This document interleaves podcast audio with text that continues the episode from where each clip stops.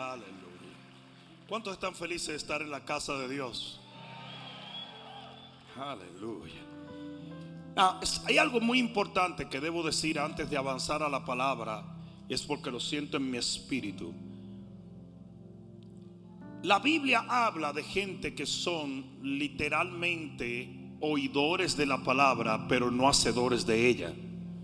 Y yo quiero, yo creo que todo mensaje de la palabra debe venir con una advertencia, con un warning. ¿Usted ha visto cuando tú compras cualquier cosa y te ponen un letrero rojo que dice warning? Todo mensaje de la palabra debe venir con una advertencia. Y esa advertencia debe decir, si usted no pone en práctica lo que este mensaje dice, usted no va a recibir beneficio de ello. Porque ¿sabe lo que pasa con mucha gente que viene a la iglesia, oye el mensaje, se va por ahí, no aplica nada? Y entonces siempre se está preguntando por qué es que no logramos echar para adelante.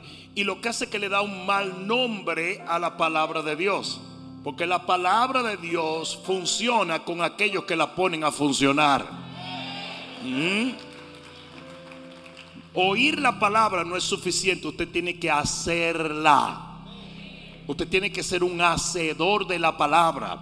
Y cuando usted hace la palabra, la palabra comienza a ser en usted. Amén. Y esto lo digo porque muchas veces, reitero, repito, recalco, le damos un mal nombre a la palabra. Porque la gente nos ve quejándonos pretendiendo recibir un beneficio de algo que solo se recibe cuando lo ponemos en práctica. ¿Mm? Es como es como yo abrí la gaveta de mi escritorio y hace muchísimos años en un redoma nosotros repartimos unas semillitas, ¿verdad? De mostaza. Y el paquetito de semillitas estaba allí. Yo lo encontré y dice, mira lo que está aquí. ¡Wow! La encontré allí y me puse a pensar, estas semillas nunca van a producir si no se siembran. Podrán pasar 20 años más y esas semillas van a estar ahí. Y nada va a haber pasado. Y el problema no es la semilla, el problema es el que no la siembra. ¿Mm? Entonces es muy importante que entendamos que así funciona la palabra de Dios. Usted recibe la palabra, pero solamente cuando la hace es que la palabra da fruto. Amén.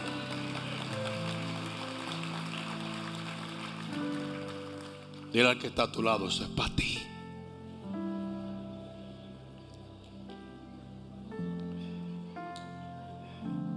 ¿Están felices?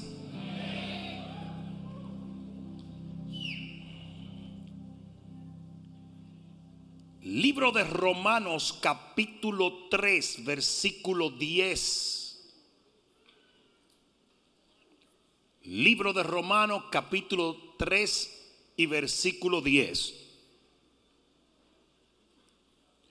Como está escrito, no hay justo ni aún uno, ni hay quien entienda, ni quien busque a Dios.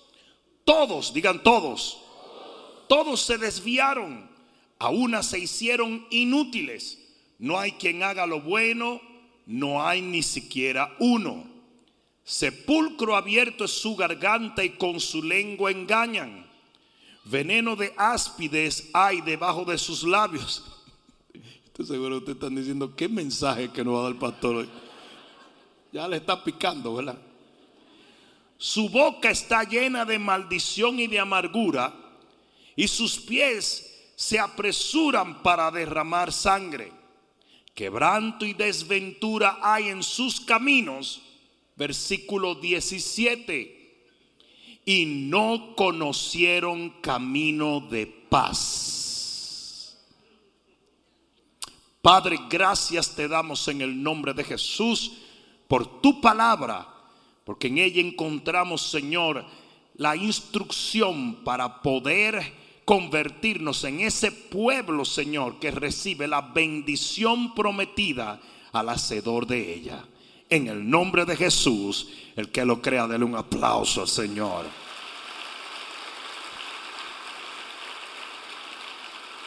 Siéntate un momentito. Lo que tú acabas de escuchar es la descripción del hombre impío, del hombre del mundo, del hombre que no conoce a Dios. Es un hombre que hace lo que quiere cuando quiere de la manera que él quiere. Alguien debió decir amén ahí porque usted estaba ahí. Ahora, muy bien, ustedes ven al hombre hacer tantas cosas pero a veces ni siquiera entendemos, aún habiendo estado allí, el por qué el hombre hace lo que hace. Y en esta noche, por la palabra de Dios, yo te voy a decir a ti por qué el hombre impío, por qué el hombre del mundo, por qué la mujer que está alejada de Dios hace lo que hace. Literalmente, el hombre que lucha y aún mata por dinero, está buscando una cosa. La mujer que entrega su cuerpo, el joven que se ve sumido en las drogas, el, el que se refugia en el alcohol. Todos están buscando una sola cosa, sin importar qué es lo que el hombre esté haciendo. Ellos están buscando paz. Ellos están buscando paz. Ellos buscan en el alcohol, ellos buscan en el dinero. El que está completamente obsesionado con dinero no es el dinero, ellos lo que están buscando es paz. El que busca la droga o el alcohol, lo que está buscando es paz. Hay un anuncio muy interesante que el hombre rompe un huevo en un sartén para freír y dice, este es tu cerebro en droga. Y yo le dije, y yo le grité a la televisión y le dije, ¿qué anuncio más estúpido? Si eso es exactamente lo que quiere un drogadicto. Un drogadicto quiere freírse el cerebro para no sentir nada. No sé si me están entendiendo. El hombre que ahoga sus penas en el alcohol lo hace simplemente para no sentir pena. Y eso es lo que mucha gente tiene que entender, que lo que ellos están buscando es paz. Michael Jackson murió intentando tener paz. Gastó millones de dólares en Propofol. Propofol era una especie de anestesia para cirugía y él tenía un doctor cirujano 24 horas al día metiéndole propofol al cuerpo para él poder dormir, para callar las voces que lo torturaban, para no tener que pensar en lo que lo hacía sufrir, para calmar el dolor, porque todo el mundo lo que busca es paz.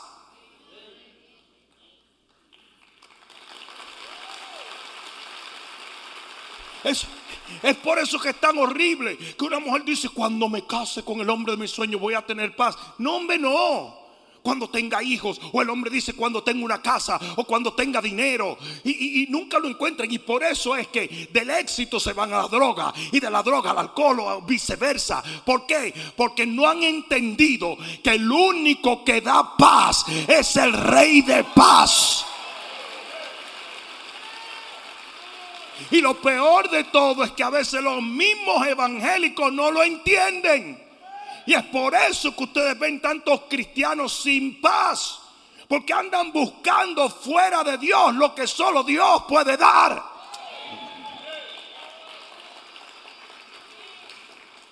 Dile al que está a tu lado, yo te dije que esto era para ti. Lo primero que tú recibes cuando entras en el reino de los cielos es paz con Dios. Es más, el libro de Romano en el capítulo 14 y en el versículo 17 dice, porque el reino de Dios, ¿cuántos están en el reino de Dios? Porque el reino de Dios no es comida ni bebida, como el hombre cree, sino justicia, paz y gozo cuando usted entra a este reino, lo primero que Dios le da es paz. Es lo primero que Dios le da. En el momento en que una persona pasa al altar y confiesa a Jesús como su Salvador, le entrega sus pecados, una paz sobrenatural viene sobre ellos. Ellos no lo entienden. Las cuentas están allí. El diagnóstico del doctor está allí. El, fallo del juez está allí. Pero tienen paz. Eso no se consigue en el mundo. Eso no lo da el dinero, ni las mujeres, ni los contratos, ni las carreras, ni las casas, ni los carros. Eso solo lo da Dios. Yo digo, eso solo lo da Dios. Toda la batalla del hombre buscando paz. Todo, todo. Desde el mismo hombre que es capaz de asaltar a una persona en un lugar oscuro. Lo que anda buscando es el dinero para llegar a la casa y tener un poco de paz. Eso es todo. El hombre desesperadamente busca paz. Es algo que tenemos que entender. Y la Biblia dice en Juan 14, 27 que el Señor dijo, yo te doy una paz no como el mundo la da. Porque el mundo te puede dar una apariencia de paz, pero al final no sirve de nada. El mundo te da una paz tan pasajera que en el momento en que la cuenta del banco baja o, la esposa te deja de querer o los hijos se portan mal o tienen un problema con el negocio, la paz se va porque así el mundo quiere decirte que es paz. Si usted tiene dinero, si usted tiene fama, si usted tiene fortuna. Yo quisiera que ustedes entendieran esto. Eso lo dijo Jim Carrey los otros días. Si la gente entendiera, lo dijo Jim Carrey, el artista. Si la gente entendiera que todo el oro del mundo o la fama del mundo no te puede comprar un centavo de sueño en la noche.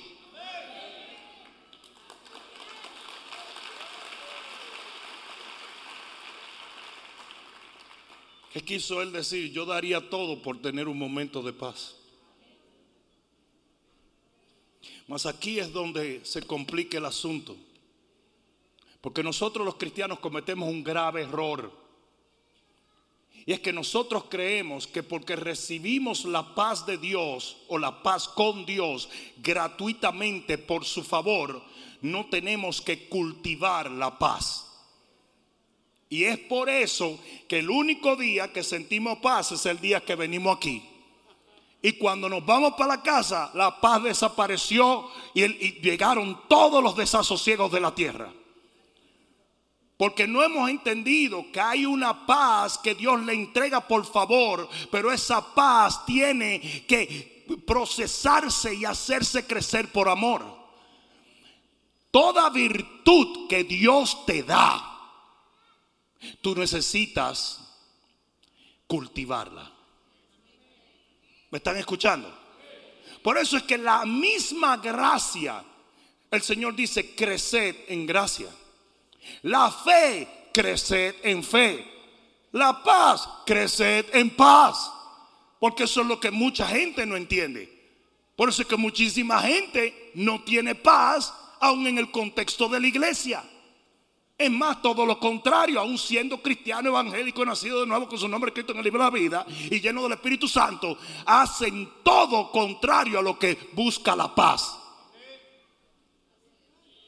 Y después se pregunta, yo no sé qué es lo que yo estoy haciendo mal. La paz tiene que cultivarse, tiene que desarrollarse. Y eso es un poder inmenso.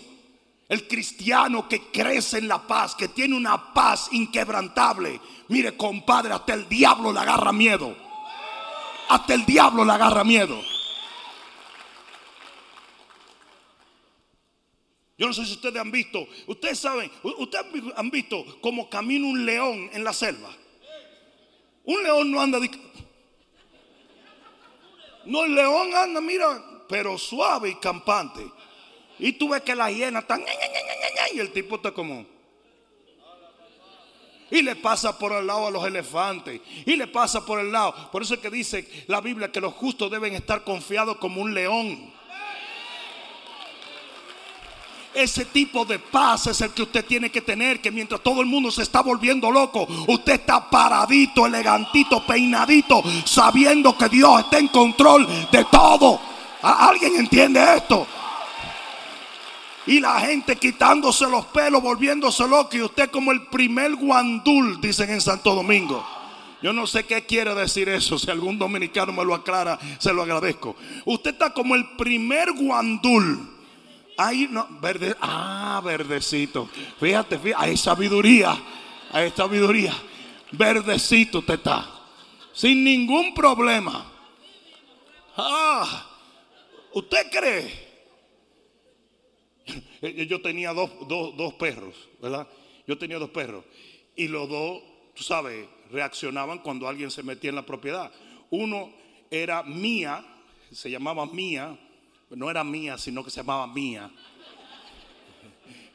Uno, ese era de Vanessa, se llamaba mía. Entonces era un, schnauzer, ¿verdad?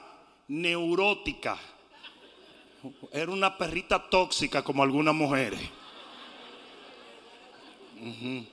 No, me, empiecen a mirar mal, ¿eh? ya, ya, ya las perdí a ustedes, ¿verdad?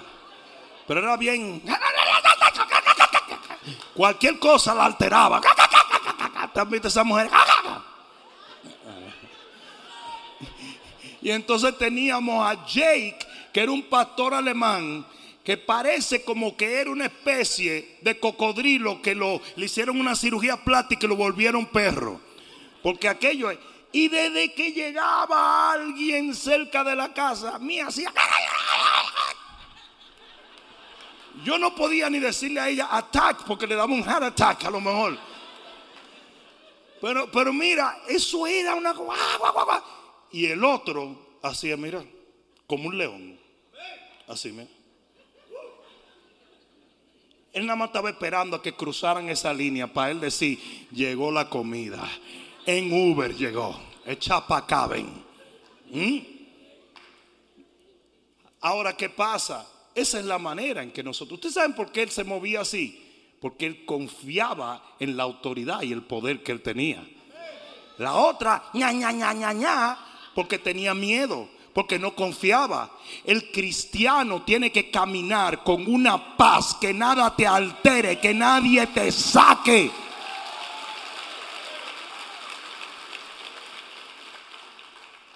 Amén. Si lo que yo digo y lo que la palabra nos enseña no fuese verdad, entonces ¿por qué hay cristianos neuróticos? Y hay cristianos cool as a cucumber. Ustedes han visto cristianos que usted quiere sacar y ellos están chill, bro. What's going on, man? El hijo mío, JJ, es sangre de hielo. Eso tú, ah, da, da, da. Y dice, all right, man. Ah, oh, all right. Sí, lo, lo, hago, papi, no hay problema. Ah, bueno, está bien entonces. Yo, pensé que por lo menos íbamos a tener un pleitecito, pero está bien. Yo no puedo pelear con ese tipo, porque ese tipo, él te está diciendo que desde chiquito él fue así. Desde chiquito. Cuando él se portaba mal, que yo le decía, vamos para la casa porque es una técnica de la Gestapo dominicana. Que los papás no te daban ahí, sino que te decían, cuando lleguemos a la casa, te voy a matar. Completamente asesinado, descuartizado y enterrado en el patio. Porque eran gráficos los malvados. Tú estás muerto hoy, tú estás muerto. Pues cuando íbamos en el carro, ya ella comenzaba, papi, papi, tú, tú eres un pastor yo, decía, sí, yo soy un pastor, decía, y, los pastores no predican el amor de Dios. Sí, yo predico el amor de Dios. Y el perdón no está amarrado al amor. Y el tipo me traía, y ya cuando veía, pero yo estoy muerto de risa por dentro, pero ya cuando él veía que no me podía convencer a la, a la paz, se dormía. O sea, si él dormía así. Y había que bajarlo en la casa, tú sabes, tú lo ponías en la cama. Yo esperaba, apagaba la luz y esperaba un momento y al rato no me hacía.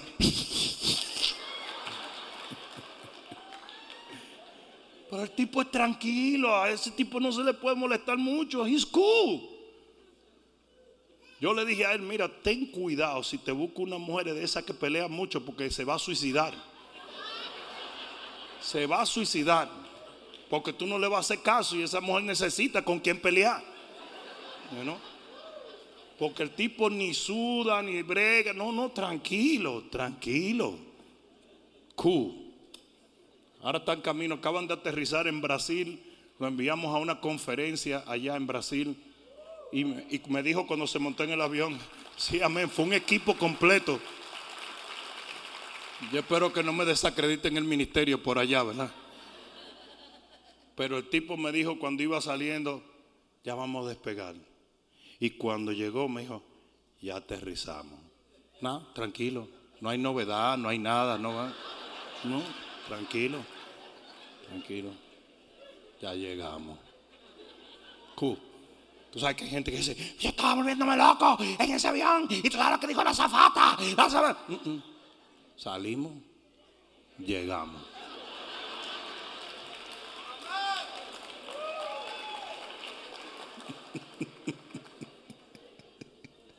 Yo me lo llevé para Providencia. ¿Te acuerdas que fuimos a, Providencia a predicar? Y yo le empezaba a hablar en la noche y a las tres palabras y el tipo está tranquilo. Pero así tenemos nosotros que andar. Cuando tuvo una gente así ecuánime, tranquila, tú sabes que esa persona tiene cierto poder espiritual. Amén. Hay un libro muy interesante que leí hace muchos años, se llamaba La oveja neurótica. Y siempre que veo a alguna gente en la iglesia me acuerdo de ese libro. No sé por qué. Ahora bien, usted tiene que aprender a cultivar la paz y a crecer en esa virtud. Tal y como muchos quieren crecer en fe, tal y como muchos quieren crecer en la gracia, así usted tiene que crecer en paz. Porque literalmente es the best commodity. Es, es la adquisición más importante que un ser humano pueda tener. Es lo que todo el mundo que está a tu alrededor envidia. Y si usted no exhibe esa paz, nadie, la gente que te vea medio neurótico y medio tostado y desesperado todo el tiempo, nadie va a decir, yo me quiero convertir en eso. No, es cuando ellos te ven que tú estás cold on the pressure, que tú estás tranquilo, que tú estás breezy, que tú estás cool. Ellos dicen, yo quisiera tener el temple que esa persona tiene. Pues rápidamente te voy a dar por la palabra siete cosas que tú tienes que hacer para cultivar tu paz. Y vuelvo y repito y reitero y recargo. Usted tiene que hacerlas. Mucha gente le gustaría que uno hiciera así, se cupiera la mano y ta, te ungiera. Recibe paz.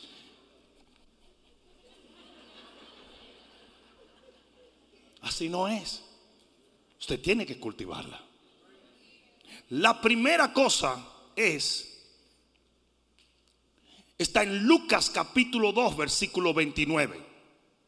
Lucas capítulo 2, versículo 29. Nosotros cultivamos la paz cuando cumplimos con una asignación divina. Y en Lucas capítulo 2, versículo 19, vemos a un hombre llamado Simeón que Dios le ordena esperar por la venida del Mesías. Y cuando llega el Mesías y Simeón lo toma en las manos, mira la exclamación de este hombre que pasó tanto tiempo esperando finalizar esa asignación que Dios le dio. Dice en el versículo 29, ahora Señor, despides a tu siervo en... O sea que en el momento en que él cumple la asignación, él recibe una paz tan grande que dice, yo estoy ready para irme despides a tu siervo en paz conforme a tu palabra. Ustedes saben por qué hay tanta gente que no puede dormir bien en la iglesia. Porque usted sabe que usted tiene que hacer algo y no lo está haciendo. Y usted sabe el poder que tiene la proscratinación para quitarte la paz. No sé si me están entendiendo. ¿Mm? Cuando usted sabe que usted tiene que estudiar porque usted tiene un examen al otro día, usted se va a dormir un ratico. Y después me usted no duerme, usted está desesperado. Pues no puedes dormir porque no tienes paz, porque no has terminado una asignación. Y así cuando tienes que cumplir con tu trabajo al otro día, usted no tiene paz. Pero cuando usted logra terminar una asignación, usted puede dormir tranquilito y tiene toda la paz del mundo. El cristiano que no evangeliza, el cristiano que no hace discípulo, el cristiano que no comparte el evangelio, el cristiano que no da por gracia lo que por gracia recibió, es un cristiano neurótico. Hello, puedo ser franco, ¿verdad? Fíjense que dentro de, nuestra, de nuestro ministerio hay una fuerte carga por el ministerio, hay una fuerte carga por el evangelismo. Pero ustedes no ven ningún líder que evangeliza, lo ven neurótico. Porque la carga del Señor es ligera. Ahora, ¿quiénes son los que siempre tienen 55 mil problemas? No saben qué hacer. La gente que no está envuelta en la asignación.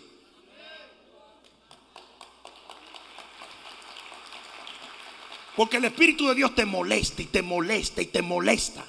Fíjate como Simeón dice, me cayó una paz tan grande con haber cumplido con lo que Dios me ordenó conforme a su palabra, que estoy hasta listo para morirme. ¿Ustedes saben cuál es uno de los principales problemas en la muerte de los cristianos? Cuando no han cumplido la asignación. Ustedes no se dieron cuenta que Pablo habló de la muerte sin problema. Pablo dijo, mira, ya yo estoy listo, ya yo corrí mi carrera, ya yo pateé los demonios, mordí a la ciguapa, destruí al diablo, pues yo me voy, me quedo una corona. Y ustedes dirán, ¿cómo es posible que este tipo hablara de esa manera de la muerte? Ah, tú lo que te rodeas de un montón de cristianos que no han cumplido con lo que tienen que hacer en la tierra. Y tienen muchísimos tabúes de la muerte. Se sienten... Uh, uh, uh, Claro que se tienen que sentir así, porque es como cuando usted va al otro día al trabajo sin tener la asignación hecha.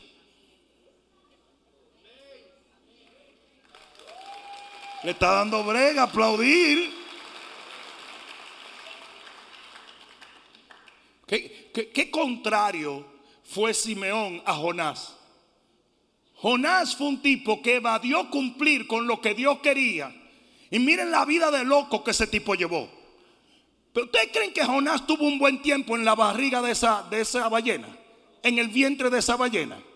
No, porque ese es el tipo de sentir que tiene todo individuo cuando no ha hecho la voluntad de Dios en una asignación eterna.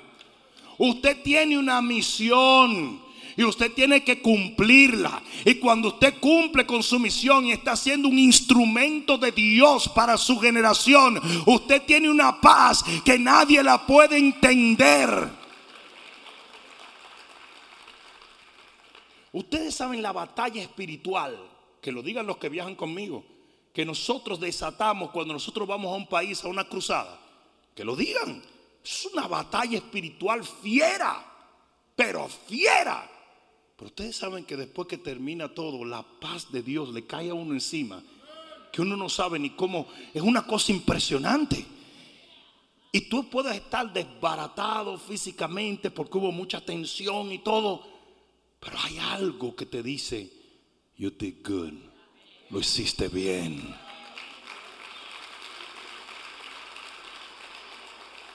¿Cuántos cuánto ustedes recuerdan cuando su papá le decía, yo, yo vengo a las 5? Quiero que el cuarto recogido y la tarea hecha. Claro, como son ustedes y soy yo, a las 4 y 45, usted todavía estaba viendo los muñequitos. ¿Mm? Usted todavía no había arrancado. ¿Mm? Pero usted estaba, usted no tuvo paz. Todo el tiempo tú estabas haciendo así. A ver que ahora viene el papá tuyo. Todo el tiempo. Cuando si usted hubiera cumplido con su asignación, usted hubiera estado tranquilo. Eso es lo que mucha gente necesita entender. La segunda cosa que genera paz en los cristianos, para el que la quiere cultivar, es hacer el bien. Usted tiene que hacer el bien.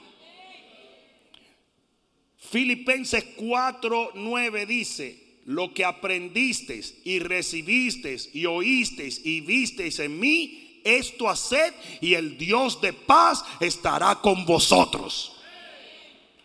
Todo lo que usted vio que el Señor hizo, la bondad que él exhibió hacia la gente, la conducta que él tomó, eso es lo que usted tiene que hacer. Porque para eso es la Biblia.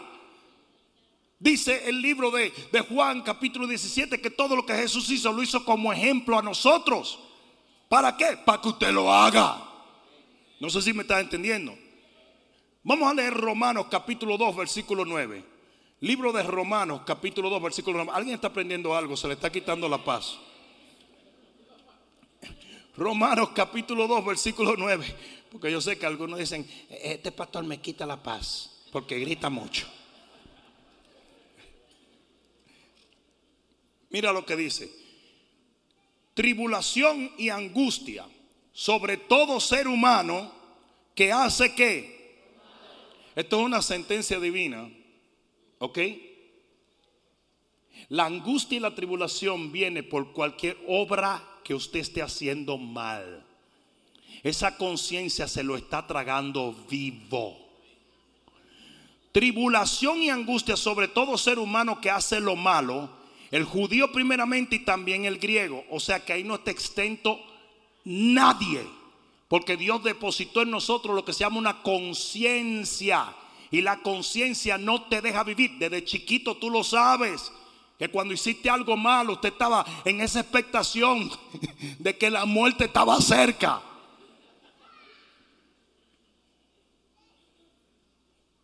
Eran tan terribles los papás dominicanos que ni siquiera a veces le ponían una pausa al castigo. Y te decían, no te voy a dar ahora porque estoy muy ocupado. Pero en el momento que menos tú te piensas, te voy a caer encima. Y tú pasabas días así, mira. Tú andabas con misión imposible. Tú sabías que te iban a caer encima en algún momento.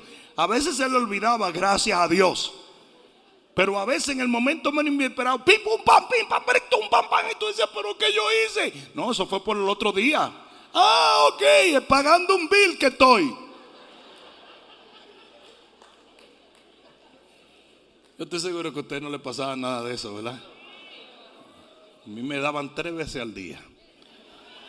Tribulación y angustia sobre todo ser humano que hace lo malo. ¿Por qué yo estoy tan atribulado? Chequea lo que tú estás haciendo, a ver. ¿Mm? Chequealo. Pero gloria, honra y paz a todo el que hace lo bueno.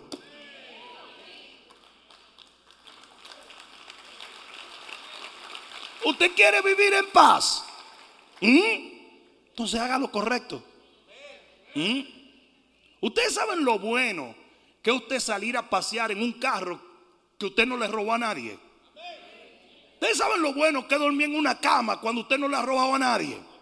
Yo no sé si ustedes me están entendiendo. ustedes saben lo bueno. ¿Qué es eso? Yo tenía un amigo que antes de convertirse era un, era un, un vendedor de drogas conocido, un capo, un capo, pero un capo de verdad. Tanto que yo a veces le digo, oye, todavía te queda de los capos para eliminar dos o tres gente que me están molestando.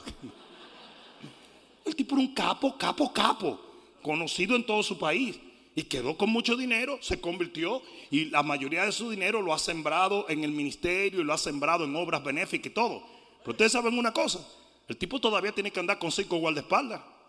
Y tiene que andar con un cañón que tiene que dispararlo así cuando te, porque hasta aquí abajo que está.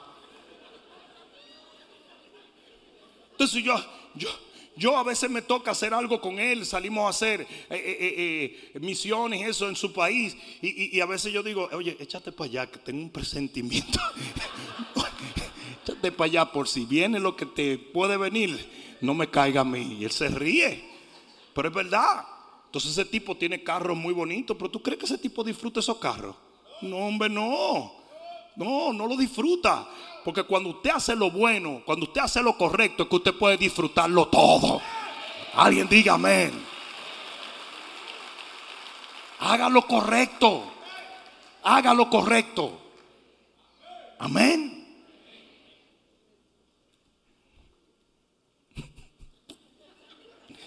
Es que me acordé que los otros días fui al cine.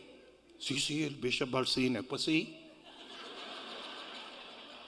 Los otros días fue al cine y estaban sacando un muchachito que venía a la iglesia entre dos tipos así. Entonces yo dije, ¿qué pasó? Me dice, no, que este tipo se ha cruzado en toda la película. yo ni siquiera sabía que eso se hacía todavía. Todavía. No, yo lo hice mucho. Pero yo no sabía que eso se hacía, como que esas cosas yo pensaba que pasaban de moda, pero el diablo no descansa. Pero el asunto es que lo venían sacando así al carajito. Y dije, no, no, no, no, no, espérense, yo me hago responsable. El que dice, no, no, lo responsable es que usted lo saque para allá afuera. Camina, cabezón, ven. Y el tipo, el tipo como que quería voltearse y decirle al tipo, no, llévenme ustedes que este es el pastor. Yo no quiero esto. Él dijo, yo prefiero lo que ustedes me iban a hacer a lo que usted me va a hacer. Pero tú te crees que ese tipo vio esa película en paz. No, me. Usted tiene que aprender a hacer lo bueno, a hacer lo correcto.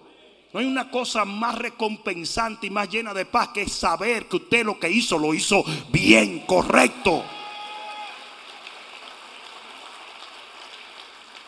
Primera de Pedro capítulo 3 versículo 10. Primera de Pedro capítulo 3 versículo. Yo lo único que quiero saber es si están aprendiendo algo. Ok, porque eso es importante. Primera de Pedro capítulo 3 versículo 10. ¿Estás allí? Dice, el que quiere amar la vida, el que quiere amar la vida. ¿Cuántos de ustedes quieren amar la vida? ¿Cuántos de ustedes quieren disfrutar la vida? Para que usted entienda lo que está diciendo allí Pablo, es gozadera. Es gozarse en la vida.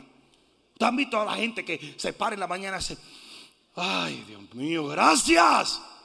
Eso es lo que te está diciendo. El que quiera amar la vida y ver días buenos, refrene su lengua de hablar el mal y sus labios no hablen engaño. Apártese del mal y haga el bien, busca la paz y sígala. Cuando usted está haciendo lo correcto, cuando su boca habla lo correcto, cuando usted piensa lo correcto, cuando usted obra lo correcto, usted está buscando una paz que no se consigue de otra manera. Apártate del mal. Apártate del mal y tú vas a ver cómo, cómo entras en una paz que no logras entenderlo. Amén.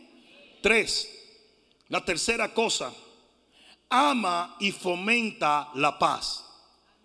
Ama a la gente. Esto es un reino de amor. Y usted tiene que fomentar amor entre sus hermanos. Colosenses 3:14.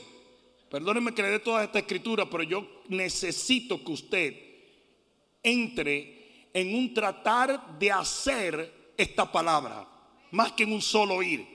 Colosenses 3:14. ¿Estás allí?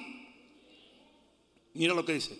Y sobre todas estas cosas, vestíos de amor, que es el vínculo perfecto y la paz de Dios gobierne en vuestros corazones. A la que asimismo fuiste llamado en un solo cuerpo y sed agradecidos. ¿Alguien está entendiendo eso, verdad? Usted tiene que vivir vestido de amor. Y usted tiene que obrar en amor con sus hermanos. En Romanos capítulo 12, versículo 17. Hoy es estudio bíblico. 12, 17 de Romanos, dice, no paguéis a nadie mal por mal. Cuando dice a nadie, ¿a qué se refiere la Biblia? A nadie. Cuando alguien le hace mal, usted no puede devolverle mal. Porque si esa persona está mal, usted no tiene que estar mal porque él esté mal. Porque cada persona va a ser juzgada individualmente.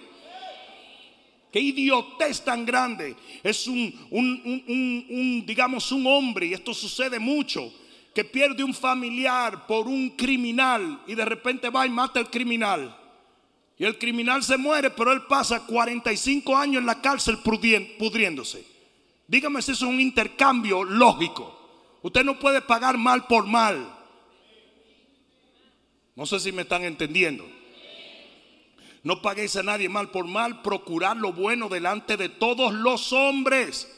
Si es posible, en cuanto dependa de vosotros, estad en paz con todos los hombres. Luego sigue esa palabra diciendo, no te vengues de nadie. A ti no te concierne vengarte de nadie. Usted quiere paz, usted tiene que aprender a fomentar la paz con la gente. Porque no hay una cosa que se roba más la paz que cuando usted tiene una enemistad y esa enemistad continúa viniendo a molestarte la vida. Aprende a perdonar 70 veces 7. Óigame bien una cosa, cuando usted perdona, el que se hace libre es usted. No la persona que usted perdonó. ese lo puede seguir odiando, pero cuando usted lo perdona, usted cortó el cordón umbilical de esa relación tóxica. Perdone a la gente. Perdónelo. Amén. Aprende a fomentar la paz y el amor con la gente. Aprende a pagar mal por bien por mal. Como dice la Biblia, te dieron en una mejilla, ponle la otra. ¿Por qué? Porque Dios se encarga de todo. Yo dije, Dios se encarga de todo. No hagan maldades. Tú vives en un reino diferente. No, si tú fueras, si tú no fueras cristiano, yo no te estuviera hablando esto. Porque en el mundo es ojo por ojo y diente por diente y punto. Pero no en este reino. Yo dije, no en este reino. Usted no puede vivir en este reino con sentido de venganza. Y, miren que yo digo esto y mucha gente dice, pero yo nunca he pensado mentira. Las parejas se vienen vengándose el uno del otro. Ah, ah, oh, oh.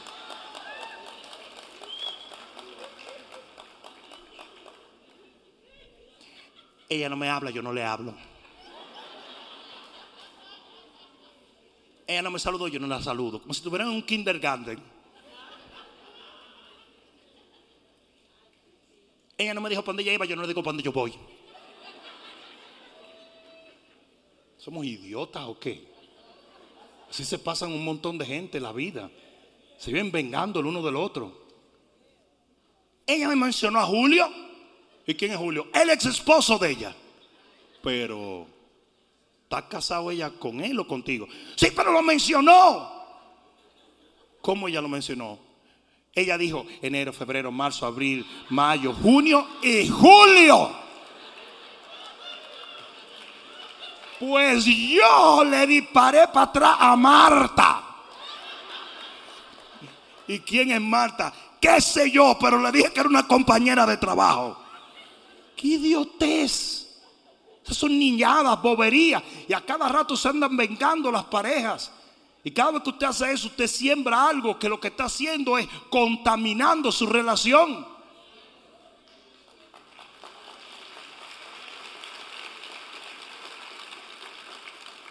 Otro día yo conseguí una pareja que el esposo se ponía muy nervioso cuando ella llegaba tarde del trabajo.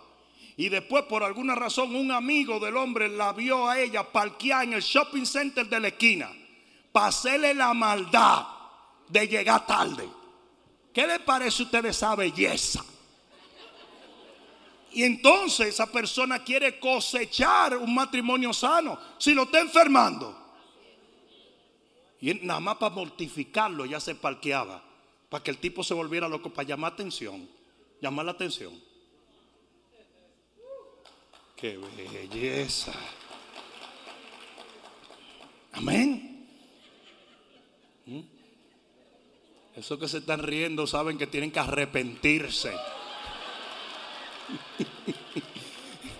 El que tiene hecha tiene sospecha.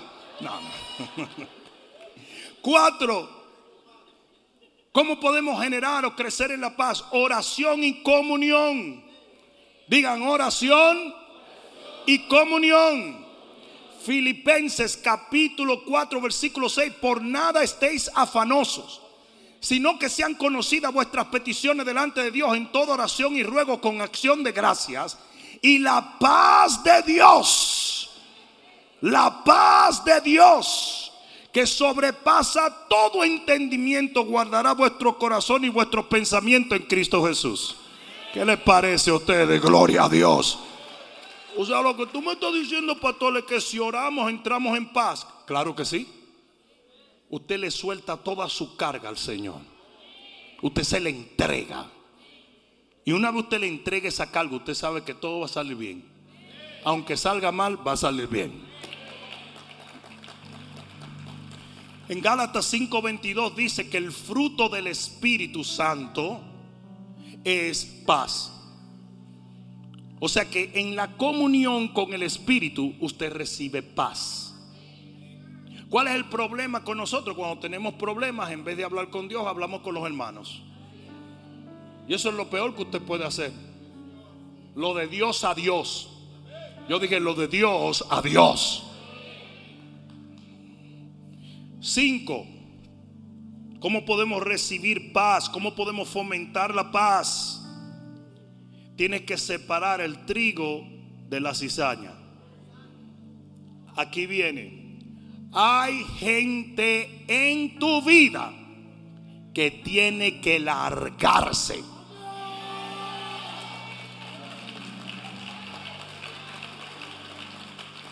Son robadores de paz. Hay gente en tu vida que tienen que acercarse. Y el saber lo uno o lo otro te lleva a fomentar paz a tu vida. El saber a quién tú entras en tu vida y a quién sacas es algo muy importante. Cuando yo era muchacho, yo tenía tres primos que eran locos, pero tostados. Y el que quería desgraciar una fiesta, nada más lo invitaba a ellos. Si no se estaba bebiendo, ellos querían beber. Si no se estaba peleando, ellos querían pelear. ¿Mm? ¿Sí o no? Pero habían otros primos que nada eran gozadera, chulería y todo chévere. Usted quería gozar ese día, usted trae esos primos. Tan sencillo como eso es tu vida. Usted sabe qué número tiene que delete y qué número tiene que poner en favorite.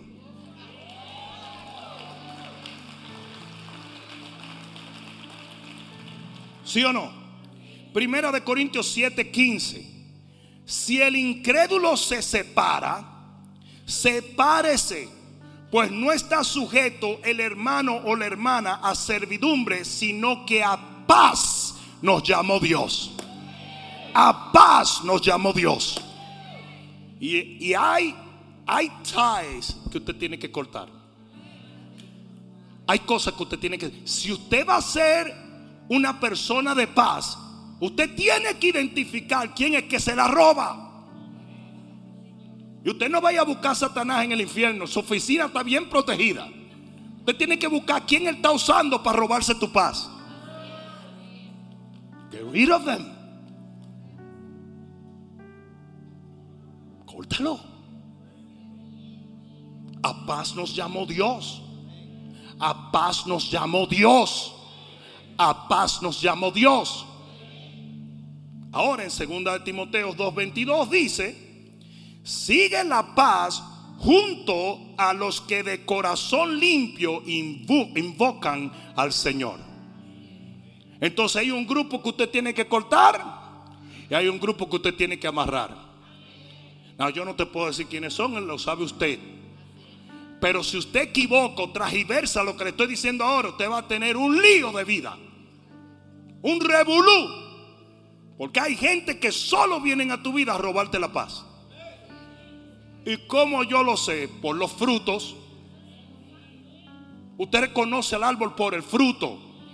Una gente que lo único que le da es desasosiego, desesperación. Y, ¡eh, eh! Cut it.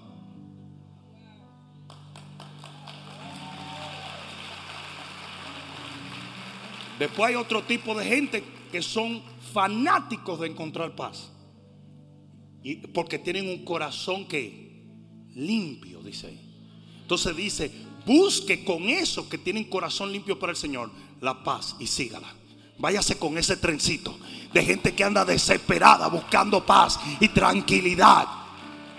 La gente que busca paz y tranquilidad ni siquiera habla de temas polarizantes. ¿Mm? ¿Se acuerdan ustedes de las reuniones de su familia? Ustedes, ustedes como que dicen, ¿cómo que tú sabes de mi familia? Yo sé porque así son todas las familias.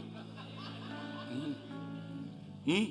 Pero la reunión de la familia siempre había uno que estaba, no, pero que tú sabes que y esta Navidad va a ser maravillosa. Oye, también. Y, oye, todo oído el chiste del pastor, el rabí y, el macumbero. Y, todo el mundo, cuá, cuá, cuá, cuá. ¿Sí o no?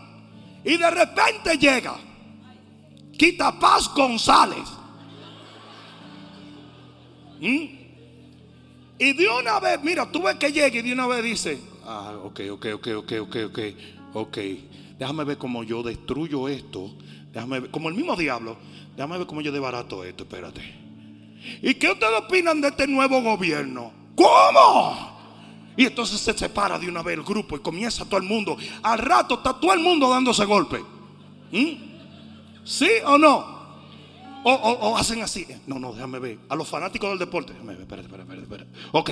El Barcelona es una porquería. ¿Qué? ¿Mm? Porque son gente que lo que vienen es a quitar la paz. Son gente que se alimentan de la toxicidad de las emociones de los demás. Esa gente usted tiene que echarlo para afuera. ¿Mm? Es como cuando tu zapato tiene cicote. Sácalo para afuera. No dañes el ambiente. ¿Mm?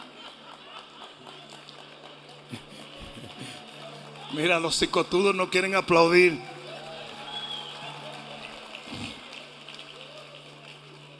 Entonces tú dices, tan fácil es el asunto. Facilísimo. En todos los grupos es así. En todos los grupos. Jaime, tú sabes, y, Juan, ustedes saben que a, veces nosotros hacemos reuniones de los 12 en aquel entonces, que habían dos o tres tóxicos de eso, ¿verdad? Y, decíamos, entonces, dime vos si no es verdad. Otra cosa, que lo vi por ahí. Pero eh, decíamos, entonces vamos a hacer esto. Decían, momento, pastor, eh, si me permite una opinión. La verdad que yo no quisiera permitírtelo, pero te voy a dejar, dime. Nadie va a querer hacer eso. ¿Quién te lo dijo? Nadie, pero yo sé que nadie lo va a querer hacer. Ustedes saben lo bonito que es planificar algo con un individuo así.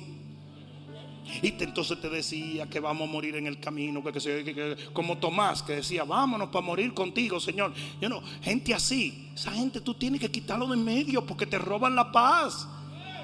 Te roban la paz. Una de las gente que a mí me da cuerda es la que viene a decirme lo que andan diciendo de mí. ¿Are you kidding? ¿Tú crees que a mí me importa lo que dicen de mí? Hay un dicho que dice que, el que habla a tus espaldas es porque está detrás de ti. ¿Tú crees que a mí me importa eso? Tú sabes cuando nadie hablaba de mí, cuando yo no estaba haciendo nada. Porque si tú quieres que la gente no hable de ti, no hagas nada. Pero si tú estás haciendo algo significativo, todo el mundo va a comenzar a tirarte, a atacarte, a perseguirte, a criticarte. A mí es que una gente me dice, pastor, pero tú sabes lo que andan diciendo por ahí. Le digo, ¿qué me importa a mí? Claro que no me importa a mí. No me importa nada. A mí me importa lo que Dios dice de mí. Y eso me lo dice Él todos los días. Amén. ¿Lo recibes? Seis. ¿Todavía quieren paz? Abastécete abastécete, ministrate. Si el problema con mucha gente es que no entiende que la paz es una virtud que brota de la salud espiritual. Y si usted está enfermo espiritualmente, usted no va a tener paz. Y mira lo que dice aquí, segunda de Corintios capítulo 13, versículo 11.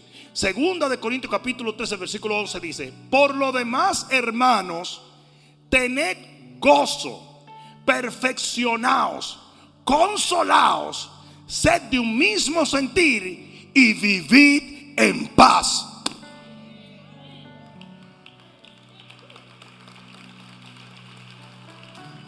Y el Dios de paz y de amor estará con vosotros.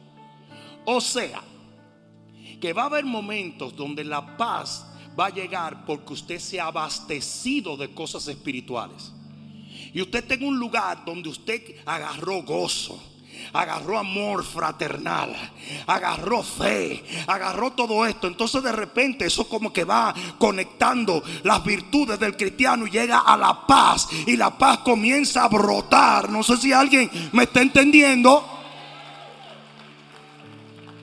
¿Cuál es el problema? Que hay mucha gente. Mire, miren, miren. Si usted ahora mismo le da hambre, ustedes salen huyendo a comer. Pero hay veces que ustedes están muriendo de inanición espiritual y ustedes no buscan alimento. Y eso es una locura. Porque usted se está dando cuenta que el fervor se está muriendo, el celo de Dios se está muriendo, la fe en Dios se está muriendo y usted no está buscando cómo nutrirse.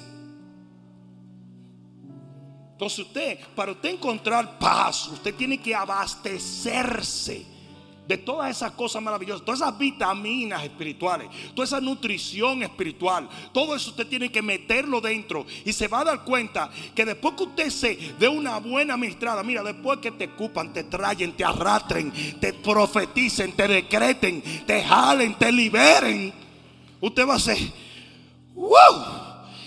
Eres fuerte. ¿Y qué fue eso? ¿Sí o no? Ustedes saben que yo pongo muy en duda a la gente que nunca pasa al altar. Y dice, ¿tú te das cuenta de eso? Claro que sí. Pero hay un tipo de gente que desde que ve un llamado de altar, mira, es así que también. Y a veces los servidores por mantener el orden los han... Es para allá que voy. Es para allá que voy. Que está obstaculizando la cámara. Ah, no, yo me agacho, eso no nada. Eso no es nada. Pues están preparados. Porque quieren. Necesitan administración. Quieren de Dios.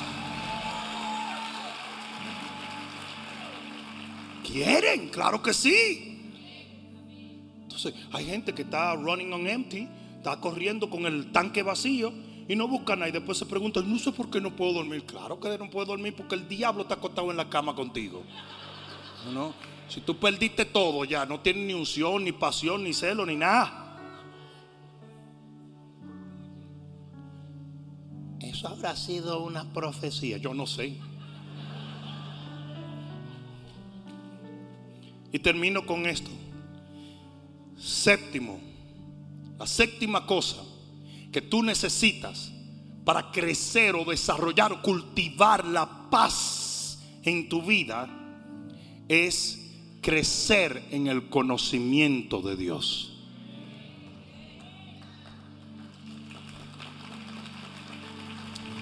Segunda de Pedro 1:2. Gracia y paz os sean multiplicadas. Entonces la paz tiene que crecer. Porque lo que se multiplica es lo que exponencialmente crece. ¿Sí o no? Entonces, gracia y paz o sea multiplicada en el conocimiento de Dios y de nuestro Señor Jesucristo. Entonces, miren esto.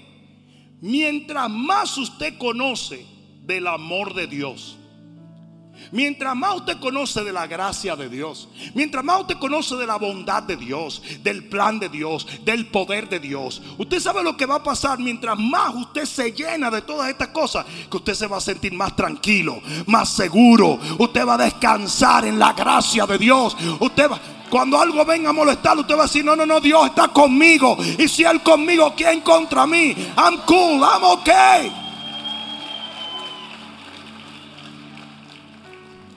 Otro día vino una persona y me dijo, mira, te voy a dar un consejo, pastor. Tienes que tener cuidado con esto y con esto y con esto porque va a causar mucho dolor en tu vida. Y yo lo miré y le dije, ¿Are you serious? ¿Qué me puede a mí causar dolor cuando Dios está conmigo? Que hay gente como que se pierde, ¿verdad? Hay gente como que se extravía. Pablo fue capaz de cantar himnos en una cárcel cuando al otro día le iban a dar filete. Pedro fue capaz de acostarse a dormir cuando estaba ya esquello para morir al otro día. Porque cuando usted conoce a Dios, conoce su amor, conoce su cuidado, la paz de Dios yo dije la paz de Dios. Yo dije la paz. ¿Cómo estuvo Jesús en medio de la tormenta en la barca? Durmiendo. Y tú dices, pero eso es una locura. ¿Cómo va a estar durmiendo? ¿Qué irresponsable? ¿Irresponsable de qué? ¿Tú crees que Jesús no sabía que una barca donde Él está no puede hundirse? Eso lo necesitas saber tú que mientras Él esté en tu barco, usted no va para abajo, usted va para arriba.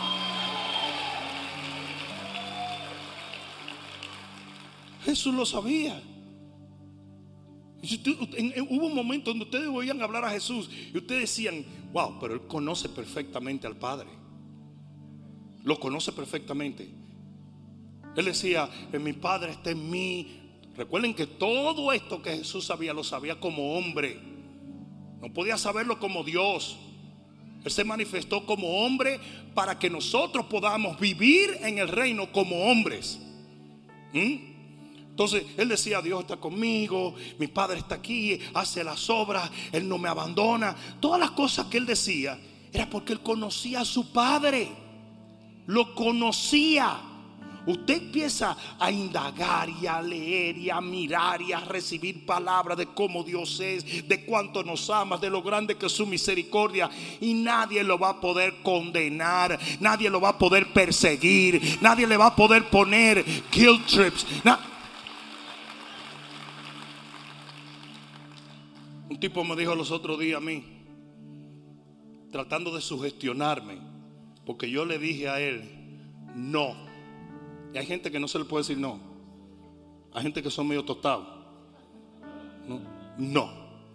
Quieren tener tanto control sobre ti que tú tienes que decirle que sí a todo. Si no, tú no eres bueno. Tú no...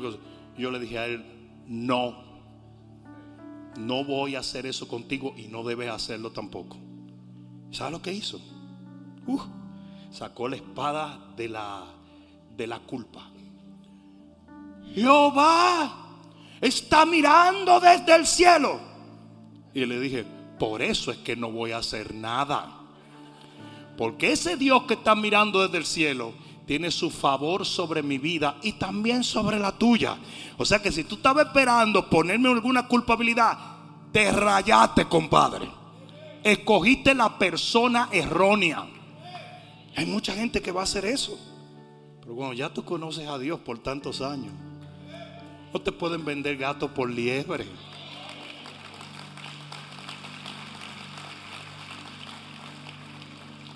Gente que siempre te está hablando de juicio y Dios te va a juzgar y Dios te va a matar. Y tú dices, ay, you kidding. Como si tú hubieras comenzado a caminar con el Señor hace 20 minutos. ¿No? Yo camino con el Señor desde los 15 años de edad. Y hoy a mis 23 años le puedo decir a ustedes.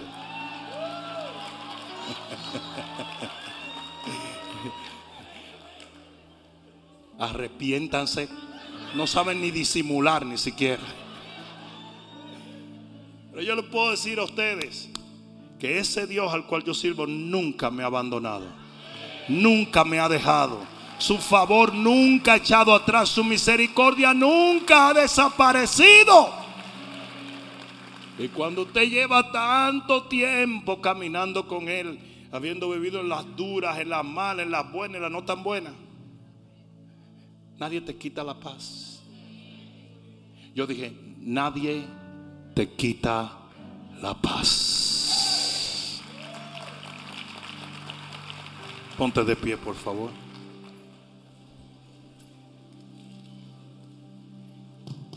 Esto te lo voy a dar gratis. ¿Lo quieres? ¿Lo quieres de verdad? Aquí voy entonces. Apocalipsis 3:4 habla de un jinete en los postreros días que va a bajar a la tierra a quitar la paz entre los hombres. Hay un espíritu ministrando en este tiempo final para quitarle la paz a los hombres. O sea, algo que se quita es porque ya usted lo tiene. Entonces, dentro de la iglesia, que es donde verdaderamente la gente tiene paz, hay un espíritu enviado por el enemigo para quitarle la paz a los hijos de Dios. A tal extremo que dice el libro de Lucas capítulo 21 versículo 26, que el corazón de los hombres desfallecerá en los postreros días por el temor y la expectativa de las cosas que van a acontecer sobre la tierra. En otras palabras, va a haber gente que se va a morir con ataques del corazón, con paros cardíacos, por el increíble estrés de los postreros días. ¿Por qué? Porque hay un espíritu, hay un espíritu quitándole la paz al que la tiene. Pero aquí es donde se pone bueno. Porque en segunda de Pedro, en el capítulo 3, y en el versículo 12, y con esto voy a terminar, segunda de Pedro 3, 12, dice,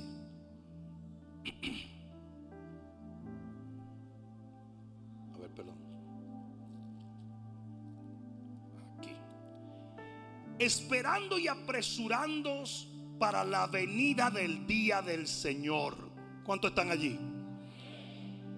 En el cual los cielos encendiéndose serán deshechos y los elementos siendo quemados se fundirán. O sea que el día del Señor es algo tan terrible que cualquiera se friquea. ¿Mm? Pero nosotros, digan nosotros, pero nosotros esperamos según sus promesas. ¿Cuántos están esperando las promesas del Señor? No somos llamados a la ira, sino a la salvación. Y viene el día donde la trompeta sonará y los muertos en Cristo resucitarán primero. Y nosotros los que quedemos seremos transformados y arrebatados para estar con el Señor por siempre. Nosotros esperamos según sus promesas cielos nuevos y tierra nueva en los cuales mora la justicia. Por lo cual, oh amado, estando en espera de estas cosas, procurad con diligencia ser hallado por Él sin mancha, irreprensibles y en paz. O sea que mucha gente cuando habla del final de los tiempos y de la iglesia, habla de, de que nosotros tenemos que caminar en santidad y todo eso es verdad. Pero también tenemos que caminar en paz. Porque es lo que Dios desea de su pueblo. Y tened entendido que la paciencia de nuestro Señor es para salvación y no para perdición, como lo dice en otro lugar. Entonces fíjense esto.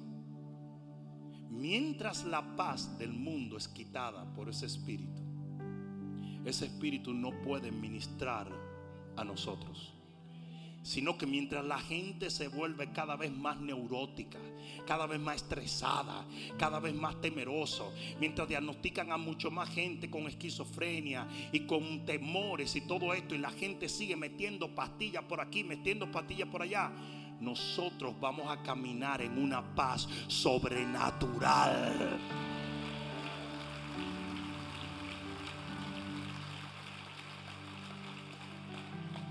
Pero tú quieres esa paz, la tienes que buscar.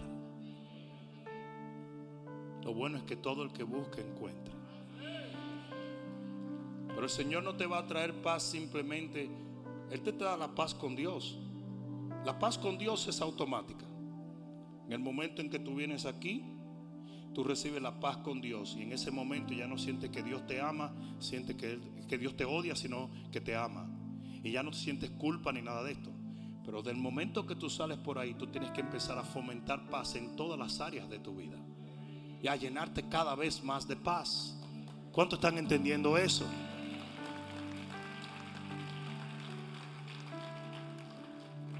Yo escuché algo bien bonito que decía que el pájaro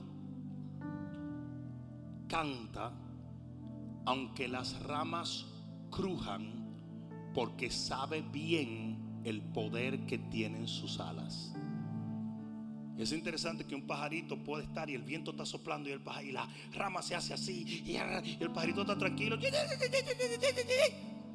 ¿Qué quiere decir en lenguas de pajarito? Yo estoy más feliz que el diaño. I'm cool.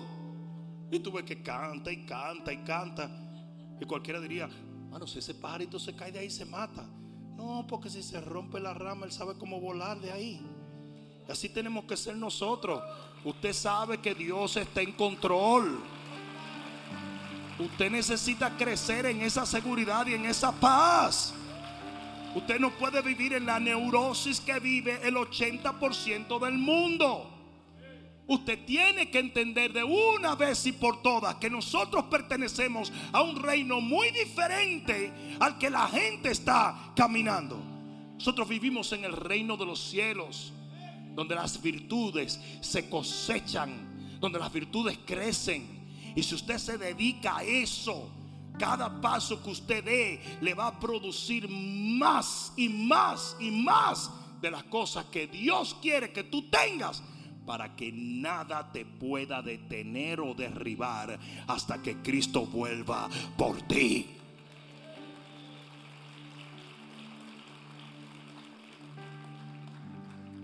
La paz es poderosa. ¿Sabes lo que pasa cuando una gente tiene paz? Que llega al trabajo al otro día y dice, usted sabe qué, ¡Ah! los voy a votar. Dios va a conseguir otra cosa. Cuando yo llegué aquí, yo no tenía trabajo y Dios me lo dio. Te vas para la casa y cuando llega tu pareja dice, perdiste el trabajo otra vez. ¡Ah! Y tú dices, también que Dios me busque otra mujer si quiere, porque...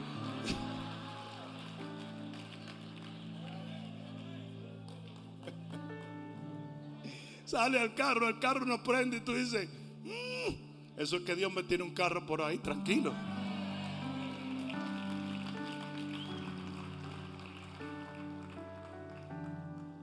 Interesante, ¿verdad?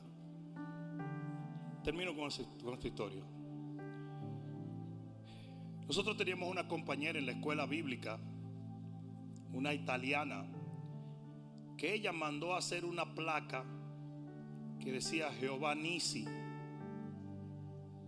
Entonces le dijimos, ¿por qué tú tienes esa placa? ¿Por qué no la pones en tu carro? Dice, no, ese es para el carro nuevo que el Señor me va a dar. Y digo yo, pero tú tienes un carro, me dice, ese carro se está muriendo todos los días. Pero el día que ese carro deje de funcionar, ese es el día que Dios me da otro vehículo nuevo.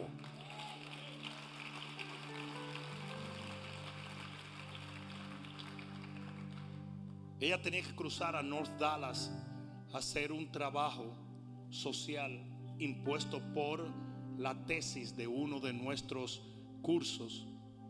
Y cuando iba manejando se empieza a calentar el carro y ella sale por el highway y el carro revienta. Una cuestión loca. ¡Pah! Pero cuando revienta, revienta enfrente de un Toyota dealer. Y ella dijo, Padre, ya entendí. Agarró su cartera, agarró su placa de Jehová Nisi. Entró al dealer sin crédito, sin dinero, salió con un carro nuevo.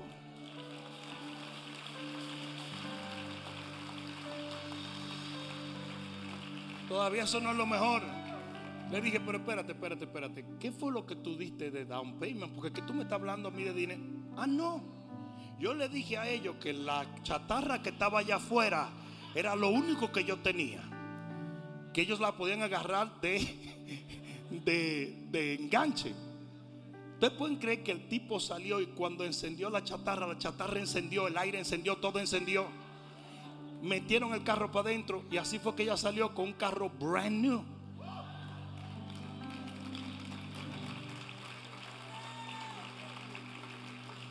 Pero eso se lo digo solamente porque es una paz que sobrepasa todo entendimiento. Eso no se adquiere de golpe, eso se desarrolla con la confianza, con el conocimiento de Dios, con el caminar con el Señor, con permitir que Dios se te pruebe una y otra vez, con meterte en la palabra, en la oración, con tener comunión con el Rey. Él te va a demostrar que Él no te va a abandonar en nada. Que si usted lo puede creer, Él lo puede hacer. Que en tus peores momentos, en el valle de sombra y de muerte, Él está contigo. Que su vara y su callado te van a infundir aliento. Que no hay nada imposible para Dios. Cuando usted camina así y usted camina en paz, usted se convierte en un marciano porque la gente no logra entender. No lo logra. Y así mismo como hay gente que vienen y dicen, tú, tú, tú, tú oíste la nueva ley contra los inmigrantes. O tú, tú, tú oíste lo que van a hacer ahora con los taxis. O tú oíste lo que... Tú le dices, Nosotros no caminamos por lo que dice Washington o lo que dice Xi Jinping o lo que dice eh, eh, Putin o lo que dice Ucrania. No, nosotros caminamos por lo que Dios ha determinado. Esa es mi paz. Esa es mi paz. Esa es mi paz.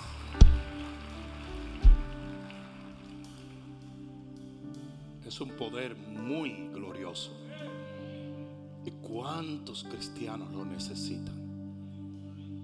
Cultivamos muchas cosas y a veces no cultivamos lo que yo considero que el mundo busca desesperadamente y solo nosotros, los hijos de Dios, podemos obtener la paz de Dios.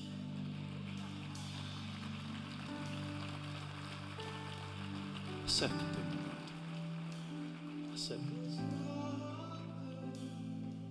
Cierra tus ojos y levanta tus manos al cielo. y tu fidelidad Incomparable. incomparable. Nadie como tú. Nadie es como tú, Bendito Dios. bendito Dios. Levanta tus manos y di grande es tu fidelidad.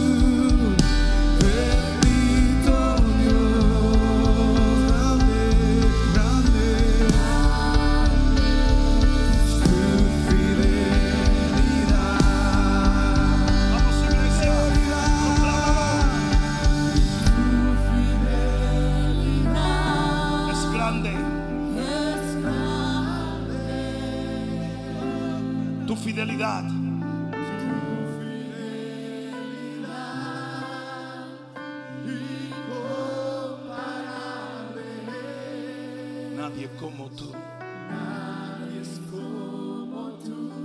Bendito Dios. Grande.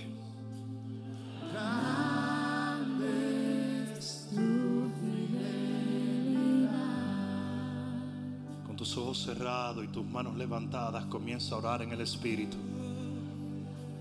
Vamos, vamos. Aquí es donde el hombre de Dios termina y el Dios del hombre comienza. Aquí es donde Dios confirma su palabra con señales y prodigios. Tú has venido cargado y cansado y todo lo que Dios te pide es que seas capaz mediante la fe de entregarle esa carga y Él se encarga del resto.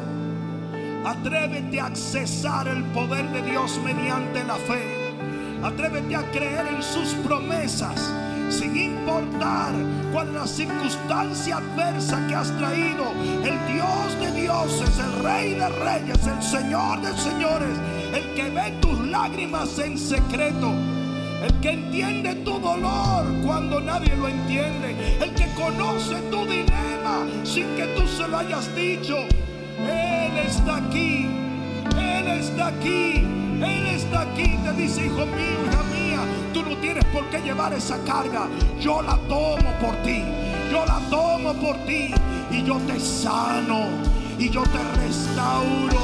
Y yo te protejo. Y yo te levanto. Y yo te abro nuevas puertas. Porque yo soy tu Dios. Y te amo. Y tengo cuidado de tu vida. Vamos todo el mundo orando en el Espíritu. Yo quiero ver gente orando. Yo quiero ver gente orando. Dios y tú. Es un momento entre Dios y tú.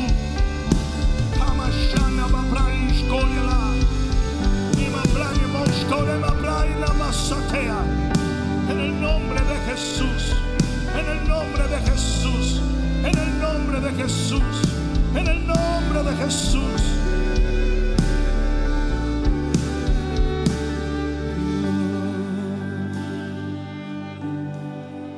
Algo? Hay veces donde la iglesia totalmente idealiza a los ministros. Si nos ven miércoles tras miércoles, domingo tras domingo, pararnos en una plataforma en total y absoluto control y piensan, este individuo no tiene un problema en la vida. Nada puede ser más errado que esto. Si tú crees que la espiritualidad de un hombre o el caminar con Dios te exonera los problemas, estás loco. Porque nadie fue más espiritual y glorioso que Jesús. Y Jesús confrontó problemas todos los días de su vida. La razón por la cual tú ves que nosotros los hombres de Dios nos paramos aquí en total balance y control es porque sabemos quién nos sostiene. Y hemos aprendido a través de los muchos años lo que te predicamos a ti. Que Dios no soltará tu mano. Que sin importar lo que viene o se va, sin importar lo que se levanta o se cae, sin importar lo que abrazas o sueltas, Dios estará contigo todos los días de tu vida.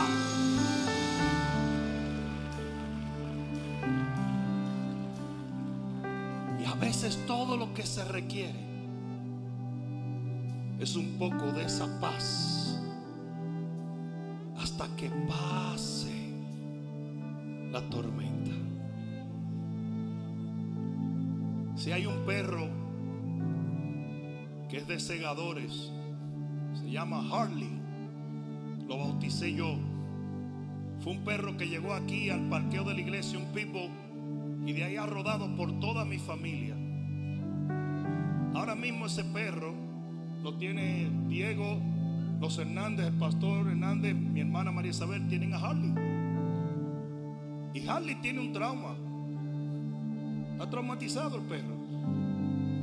Desde que él siente que va a llover, le entran unos nervios que cuando era de Jesse, Jesse le daba pastillas para los nervios y todo. Y el perro andaba así diciendo, ¿a dónde está la drogadita de esta boca? El pastor Juan leyó en un sitio que cuando los perros están así tan nerviosos, que le amarrara un trapo en el cuerpo y lo apretara. Así es, pastor Juan. Ah, ¿quién fue? Ah, fue la pastora Mari que se inventó eso. Pues yo llego un día y encuentro el perro con una faja. Yo digo, ya están los colombianos inventando aquí. Oh, Ustedes han oído hablar de la faja colombiana, ¿verdad? Otro día yo abracé a un pastor y la barriga se le había ido, pero tenía senos aquí arriba. Porque se metió una faja colombiana y le subió por aquí la cosa. Pero eso no viene el caso. Bien. El asunto es este. Yo encuentro al perro enfajado, está lloviendo y tronando y el perro está feliz. Cool. Tranquilo. Y entonces yo le dije que fue lo que le hicieron a este tipo, lo hipnotizaron, algo. No, desde que lo apretamos con ese trapo, el tipo está contento. Yo me imagino que en psicología perral, lo que eso quiere decir es que se siente protegido, se siente abrazado, se siente acurrucado, como quieras decirle. No se siente solo. Sí, esa es la gran diferencia entre un cristiano que no tiene paz y uno que tiene paz. Cuando usted comienza a entender que Dios lo tiene apretadito a usted y que no lo va a soltar, aun cuando usted comete errores, su favor te va a cubrir y te va a tener ahí. Got you. Él te tiene, Él te tiene, Él te tiene. ¿Y sabes lo que puede pasar? Que puede haber una tormenta afuera. Truenos, rayos y centellas, cosas que te asustaban, te llenaban de pavor. Pero como ahora usted sabe que algo lo tiene abrazado, protegido y guardado, usted no va a tener nada de temor. La paz de Dios viene sobre aquellos que han aprendido que Dios no nos abandona.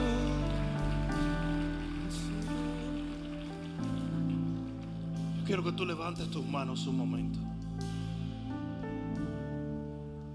Y lo primero que yo quiero es que tú hagas una oración conmigo donde tú te comprometes a buscar esa paz. Lo que yo te he dado hoy por las escrituras es una enseñanza o un mapa de cómo encontrar más paz en Dios. Y después de eso vamos a orar para que eventualmente esa paz se apodere de tu casa, de tu matrimonio, de tu familia, de tu negocio, de tu célula, de todo donde tú estés. Que donde usted llegue, usted transmite esa paz.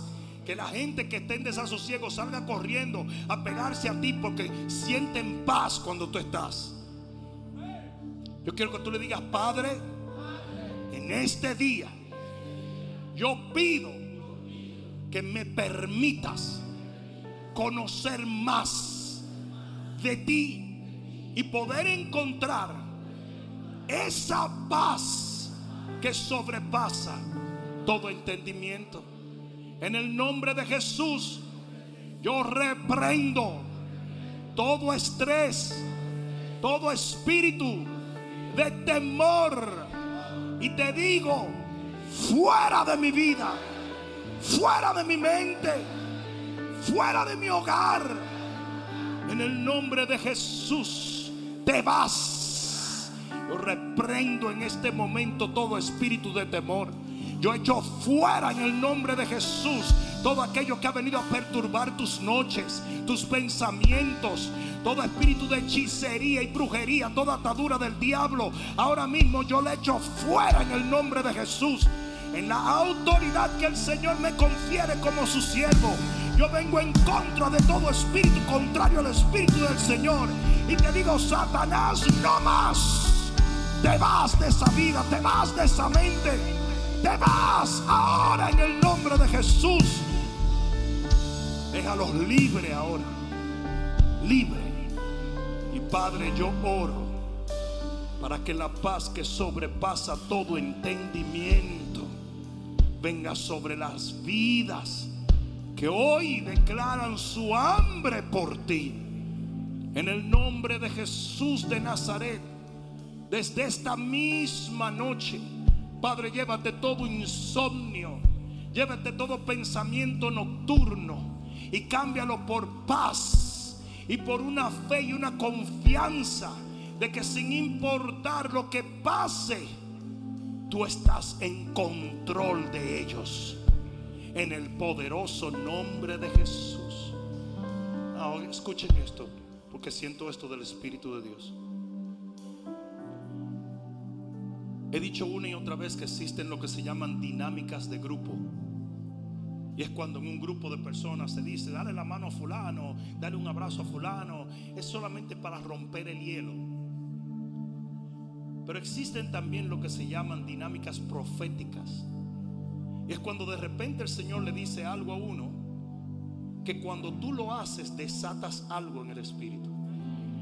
Tal cosa fue la que el profeta le dijo al rey de Israel en la Biblia, cuando le dijo, golpea con las flechas en el suelo, y cuando él golpeaba, los enemigos eran derrotados. Aún enemigos que no habían llegado contra Israel ya estaban siendo derrotados. O sea, enemigos 10 años antes ya estaban siendo derrotados por una dinámica profética. Pues déjeme decirle una cosa, en momentos a veces Dios me dice, tienes que hacer esto. Y esto es lo que yo he sentido en este momento. Yo he sentido que tú vas a tomar en las manos una carga. Algunas de las cosas que te han estado cargando, que quizás no te dejan dormir. Vamos, cierra tus ojos un momento y hazlo. ¿Sabes para qué Dios nos dio la imaginación? para poder desatar nuestra fe.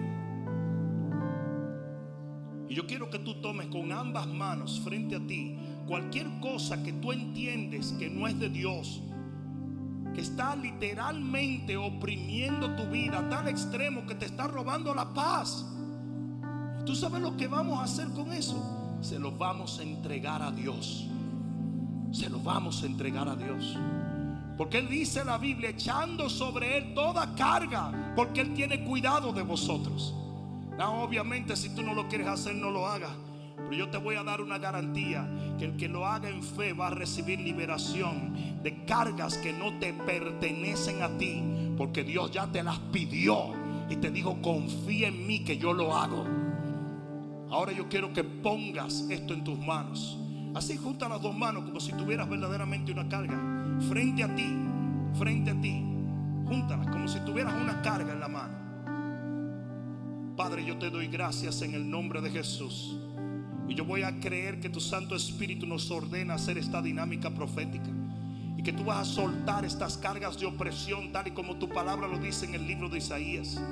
Porque te vamos a entregar estas cargas porque tú tienes cuidado de nosotros, Señor.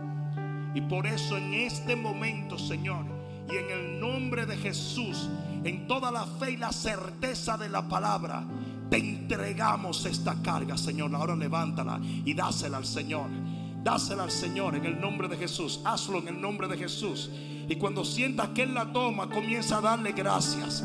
Comienza a darle gracias por esa sanidad, por esa restauración, por ese hijo que tú has estado orando, por ese matrimonio, por esa familia, por ese negocio, por ese ministerio, por ese problema emocional, por esa enfermedad, por esa persona que te está haciendo daño, por esa persona que quieres alcanzar. Entrégale esa carga y dale gracias a Dios. Dile gracias, Dios mío, tú lo estás haciendo. Tú estás en control de mi cuerpo, en control de mi familia, en control de mi matrimonio, en control de mis emociones, en control de mi, mi corazón. Padre, recibe esta carga ahora. En el nombre de Jesús, Señor, liberte a este pueblo, Padre. Llévate todo temor, llévate todo dolor, llévate toda carga, llévatelo, Señor, en el nombre de Jesús. Y que este pueblo esté libre para tu. Ahí está, ahí está la unción del Espíritu de Dios. Ahí está la unción del Espíritu de Dios. Ahí está la unción del Espíritu de Dios. Cualquier temor se va, aunque te estén persiguiendo. Se va ese, ese, temor. Aunque piense que te están observando, Dios te tiene en sus manos. Y eres libre de esa opresión, libre de ese dolor, libre de esa enfermedad, libre de esa carga, libre de esa opresión. Uh, ¿Cuánto están sintiendo la presencia de Dios? En el nombre de Jesús, en el nombre de Jesús, tú vas a salir livianito de aquí. Tú vas a salir livianito de aquí.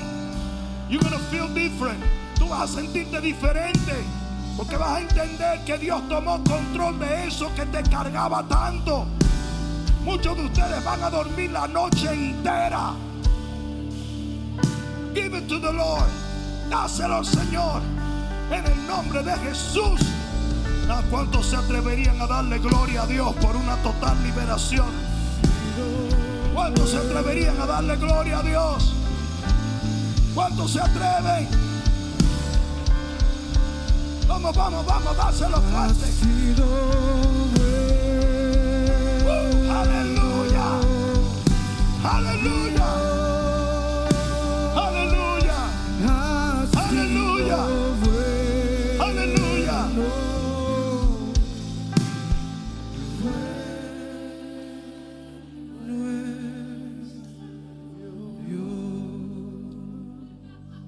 Conversando con una persona que me dijo, cuando mi hijo tenía 10 años, se enfermó de una, se enfermó de una enfermedad terminal donde lo desahuciaron y le dijeron que no iba a durar ni un año más. 10 añitos. Trataron de hacer un tratamiento para prolongar su vida, pero le dijeron, ese tratamiento va a matar su capacidad o habilidad de tener hijos.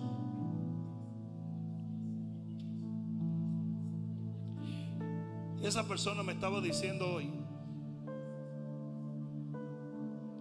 que hoy su hijo tiene 28 años de edad y está recibiendo su primer hijo para la gloria de Dios.